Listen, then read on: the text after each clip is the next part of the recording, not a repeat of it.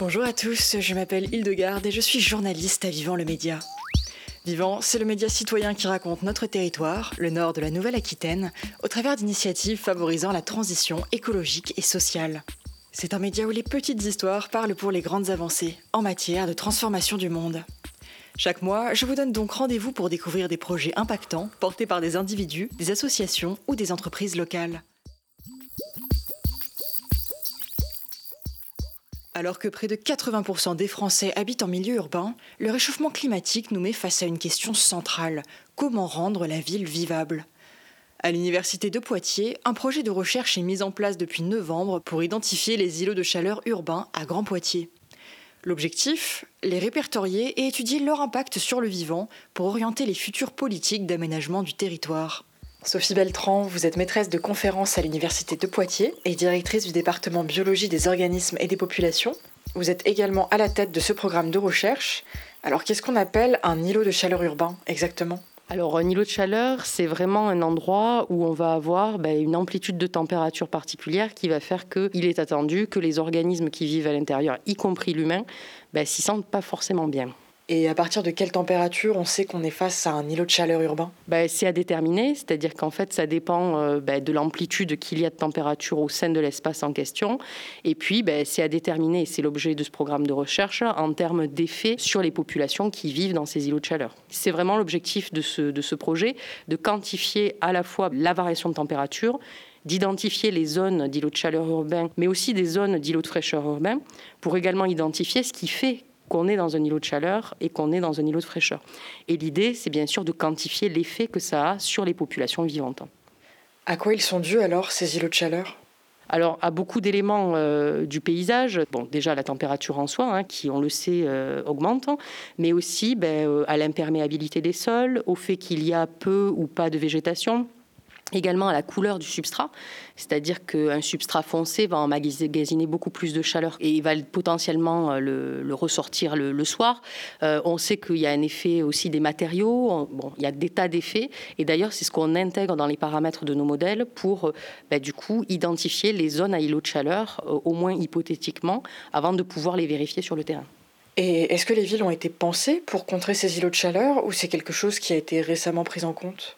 Non, enfin, au départ, ça n'a pas du tout été pensé comme ça. Et puis, euh, par contre, les politiques en prennent de plus en plus conscience. Et l'idée, justement, de ces politiques, c'est d'essayer euh, d'orienter les aménagements du territoire pour euh, ben, soit amenuiser les impacts de ces îlots de chaleur, soit lorsqu'ils créent des nouveaux espaces, ben, tenir compte ben, notamment de la végétation.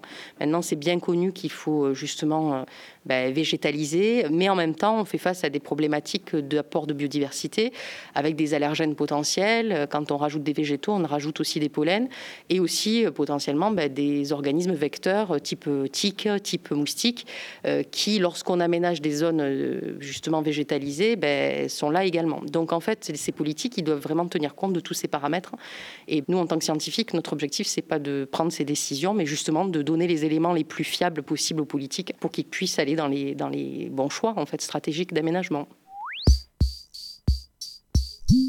Sophie Beltran, quels sont les effets des îlots de chaleur urbains sur la biodiversité et sur l'humain? On dit qu'à partir de 40 degrés, on ne thermorégule plus, c'est-à-dire qu'on n'arrive plus à, ajuster notre température. Donc forcément, on va se déshydrater. On sait, il y a des publications qui sont sorties, que la chaleur ben, affecte justement euh, des maladies cardiovasculaires, des problèmes de déshydratation, c'est évident. Hein.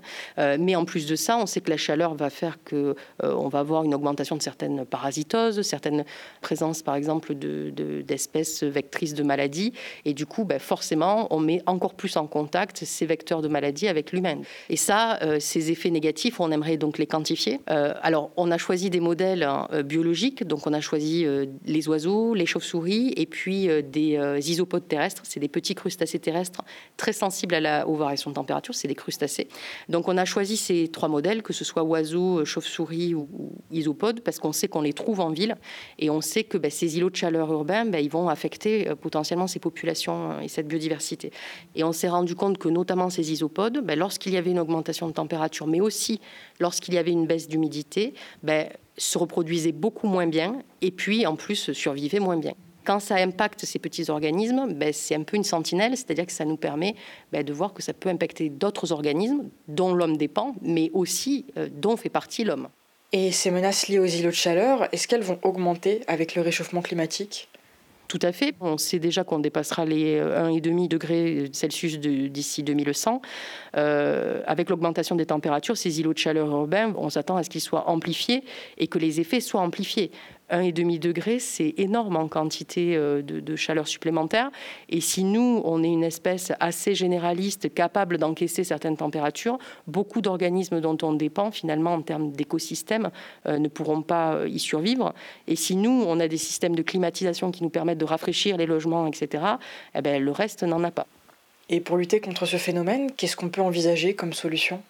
Déjà, le fait de les localiser nous permet d'identifier des zones à vulnérabilité. Et du coup, essayer de voir, et Grand Poitiers, euh, communauté urbaine, a la main là-dessus, de voir s'il n'y a pas euh, des solutions, par exemple, de, revégétalisation de, des zones, de désimperméabilisation du sol, ou euh, des choix de bâtiments mieux faits, que ce soit en couleur ou en texture.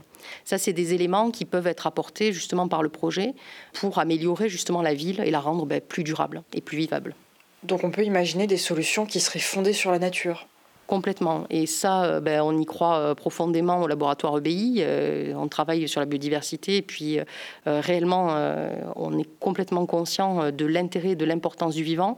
Alors, évidemment, ben, ça va avec l'aménité, donc le bien-être qu'apporte le végétal et le vivant de façon générale à la vue et à l'environnement. Mais aussi, ça amène en termes de température, puisque forcément, en tout cas c'est l'hypothèse, mais qu'on vérifiera et qu'on vérifie dans plein de publications scientifiques, que le végétal ben, amenuise les îlots de chaleur urbains notamment. La, la, nature, elle a déjà les solutions, euh, il suffit d'aller les chercher. Vous venez d'entendre la chercheuse Sophie Beltran nous parler des îlots de chaleur urbains sur le territoire de Grand Poitiers. Alors ça ne vous aura sûrement pas échappé, le GIEC, le groupe d'experts intergouvernemental sur l'évolution du climat, a publié son ultime rapport d'évaluation fin mars. Je dis évaluation car je le rappelle, le GIEC ne produit pas d'études, mais résume les connaissances qui existent sur le dérèglement climatique, ses impacts et les solutions pour y faire face. Alors, qu'est-ce qu'il conclut ce rapport exactement? Déjà, avis aux climato-sceptiques, les activités humaines sont bel et bien responsables du changement climatique. C'est sans équivoque et ça relève du consensus scientifique. Et ces activités humaines, elles génèrent de l'effet de serre, qui fait monter en flèche la température. Au rythme actuel, d'ici 2030, on devrait avoir atteint les plus 1,5 degrés de réchauffement climatique par rapport au niveau pré-industriel, c'est-à-dire vers 1900 environ. Et c'est très alarmant, puisqu'en principe, la quasi-totalité des pays s'était engagée à n'atteindre cette température qu'en 2100. 70 ans d'avance, on en conviendra, c'est pas mal. Surtout que, d'après les estimations, à la fin du siècle, on serait plutôt sur un monde à entre plus 1,4 et 4 degrés, selon les choix de société qui sont faits. Pour donner un petit aperçu, avec plus 2 à 3 degrés de réchauffement, les calottes glaciaires du Groenland et de l'Antarctique occidental risquent de fondre entièrement. De quoi élever l'océan de 2 mètres d'ici à 2100 et de 15 mètres d'ici à 2300, dans les pires scénarios. En bref, préparez les palmes et le tuba. Ils vous seront peut-être utiles pour faire face aux fortes précipitations, aux tempêtes tropicales, aux sécheresses et aux vagues de chaleur qui s'annoncent. Oui, le GIEC le dit, les événements climatiques extrêmes vont se multiplier et s'aggraver au cours du temps. Ils impacteront la santé physique et mentale des personnes touchées et causeront de nombreux déplacements de population. Un impact qui est d'ailleurs totalement disproportionné dans les pays en voie de développement, puisqu'on le sait, ce sont les personnes les moins responsables du changement climatique qui en subissent le plus les effets. Et là, on ne parle pas du tout d'un petit fragment d'humanité. Entre 3,3 et 3,6 milliards d'individus sont déjà classés comme en situation de forte vulnérabilité face au changement climatique. Ce dernier affecte déjà la sécurité alimentaire et hydrique d'une grande part de la planète. Pour cause, c'est près de la moitié de l'humanité qui subit des pénuries d'eau pendant au moins une partie de l'année. Le changement climatique est donc déjà bien présent et a déjà eu des conséquences irréversibles l'élévation du niveau des océans de plus de 20 cm en un siècle, la disparition massive d'espèces sur Terre et dans les océans. Je vous l'accorde, tout ceci est assez déprimant. Mais pas question de céder à la paralysie pour autant. La bonne nouvelle, nous explique le GIEC, c'est qu'on a toutes les cartes en main pour agir, car les solutions, on les connaît.